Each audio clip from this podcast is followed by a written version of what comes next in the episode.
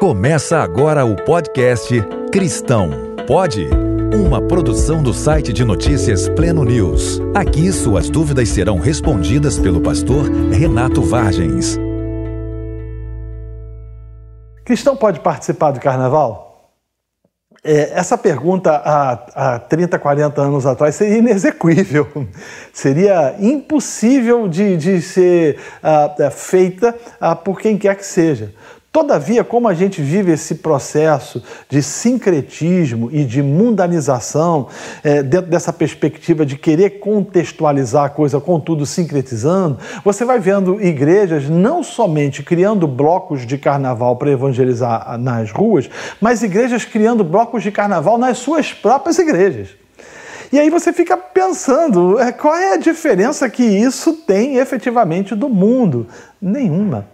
Na verdade, é, isso aponta exclusivamente e efetivamente para uma igreja mundana, para uma igreja que foi paganizada e para uma igreja que sincretizou a mensagem e que sincretizou o evangelho. O pior é que, além disso, você vai ver é, o crente indo para bailes de carnaval. E não somente isso, levando os seus filhos para aquilo que é chamado de festa da carne. Carnaval é isso, exatamente, festa da carne. São 40 dias que acontece antes da, da Páscoa, dentro do calendário católico romano, que é para o sujeito, naquele momento, ele extravasar todo tipo de pecado de carne ou relacionado à carne, para que nessa quaresma ele possa aparentemente ter um período de santidade. Não.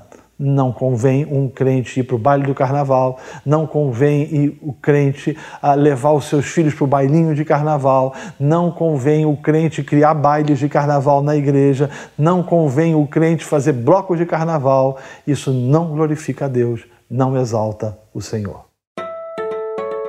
Você ouviu o podcast Cristão Pode?